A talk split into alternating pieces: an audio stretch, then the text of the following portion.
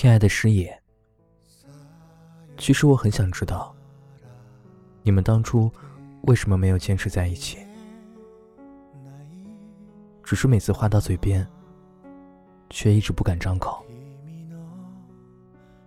如果所有的沉默只是对伤疤的掩饰，那再次揭开伤疤的人，未免也太残忍了。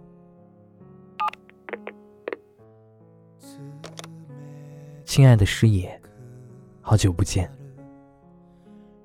这段时间很久没有给你回信了，请你告诉我，对一个人的喜欢，是不是应该埋在心底，还是说，喜欢要说出口，才算珍贵？亲爱的师爷，今天从窗外。刮来了久违的温暖的风，云层在远山深处盘旋翻滚。我想起了很多年前的春天，空气温暖，窗外是片绿色的阔叶树林，从木质的窗框慢慢渗进雨水的气味。而如今，这种气温回暖的味道。和很多年以前似曾相识。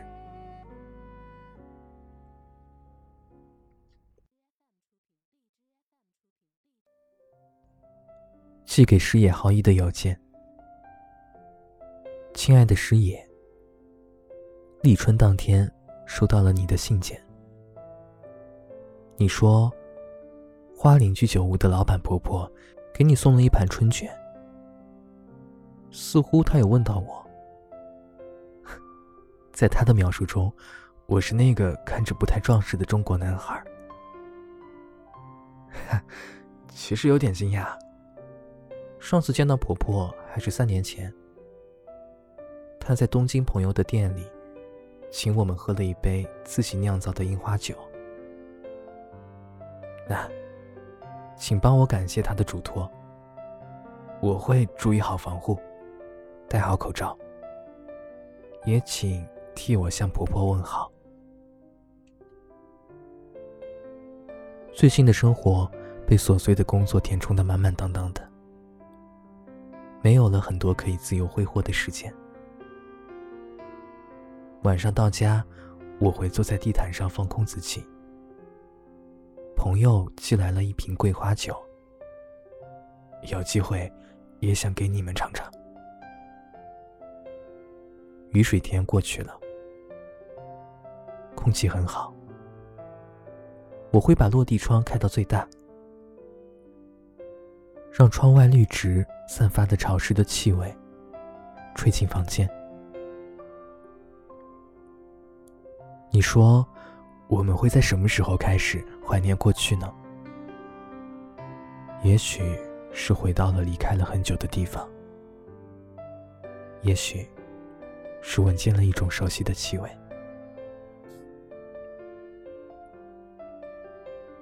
老房子是在家乡，处在靠近长江的小镇上。那是一栋年代有些久远的五层楼房，阳台是灰黄色的，有着绿色的栏杆。推开窗，就是枝叶繁茂的树林。记忆里，房间在阴天是灰暗潮湿的。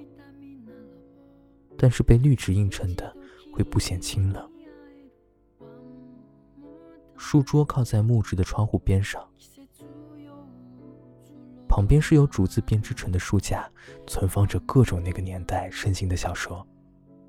我记得有一本来自七几年的《大地之灯》，扉页上被涂涂改改，不知道落笔写些什么，于是一直没有送出去。每当云层遮住阳光之后，所有的目之所及，都变成了有关那间老房子的记忆。亲爱的师爷，也许我们的灵魂会回到一个熟悉的地方，做短暂的停留。只是，它需要一个打开的方式，一种天气，一场大雨，或是一杯酒。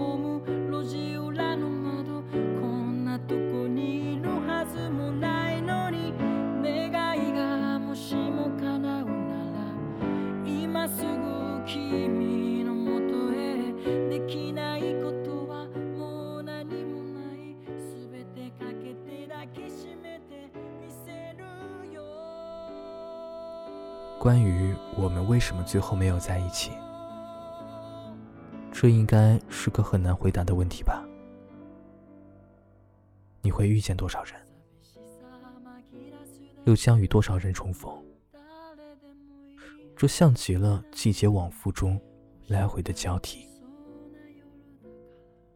我想，喜欢，也许只有说出口。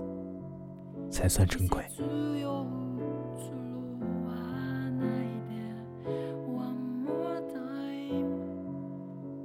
だけあった。時間